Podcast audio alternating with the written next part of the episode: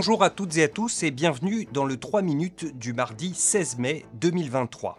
Grégory Pless aujourd'hui au micro de SBS French News.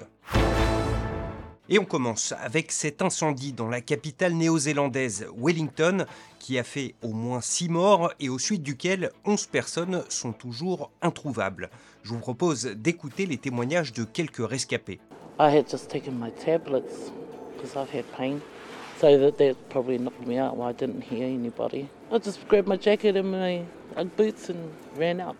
The alarm went off again, and when I left my room, I could smell smoke in the hallway. There was smoke like coming down the stairwell, so I just did a lap around of our floor, knocking on doors, saying, "Everyone out, this one's real." Le Premier ministre australien Anthony Albanese a lui présenté ses condoléances. and this is a, a dreadful human tragedy. I expressed uh, my condolences on behalf of Australia to our friends in New Zealand at this very difficult time and offered any assistance, of course, will, as always, be available from Australia to New Zealand. Penny Wong, la ministre australienne des Affaires étrangères, a elle annoncé que l'aide au développement accordée aux nations du Pacifique allait être portée à 900 millions de dollars au cours des quatre prochaines années. Elle a aussi annoncé la création d'une enveloppe de prêts de 500 millions de dollars sur 10 ans destinée, elle, à financer des projets d'infrastructure. Une annonce reçue plutôt fraîchement par Mark Brown, le Premier ministre des îles Cook, qui trouve plutôt curieux que l'Australie propose de lui prêter de l'argent pour se prémunir contre les effets du changement climatique, alors qu'elle en est dans la région le principal responsable. Uh, borrowing uh, to help us build resilience is not the way to go.